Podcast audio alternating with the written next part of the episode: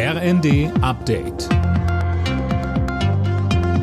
Stündlich neu. Auf den Punkt informiert. Ich bin Linda Bachmann. Guten Tag. Die Bundesländer wollen sich an den Kosten für einen Nachfolger des 9-Euro-Tickets beteiligen.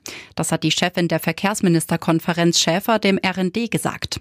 Allerdings müsse vorher geklärt werden, wie teuer das Ticket wird, ob es bundesweit gelten soll und wie hoch der Länderanteil ist.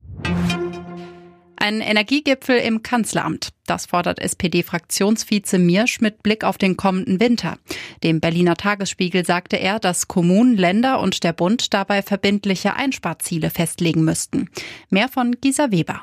Ja, wie Mirsch sagt, helfe alles, was wir jetzt sparen, über den Winter zu kommen.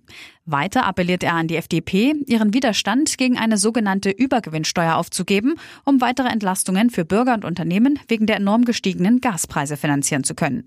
Man könne doch niemandem erklären, dass einige Energiekonzerne Milliarden Übergewinne machen, aber Energieimporteure vom Gaskunden gestützt werden müssen. Seit zwei Tagen ist die Feuerwehr im Berliner Grunewald im Dauereinsatz. Jetzt können die Einsatzkräfte vorsichtig aufatmen. Der Waldbrand ist zu großen Teilen gelöscht. Mehr von Tom Husse. Derzeit brennt es noch auf dem Sprengplatz, auf dem das Feuer ausgebrochen war. Die Stelle kann weiter nur schwer gesichert werden. Vor allem zwei heiß gewordene Weltkriegsbomben bereiten den Einsatzkräften Sorgen. Weil es auf dem Sprengplatz zu gefährlich ist, werden Roboter beim Löschen eingesetzt. Die Autobahn und die Bahnstrecke am Grunewald bleiben vorsichtshalber noch gesperrt.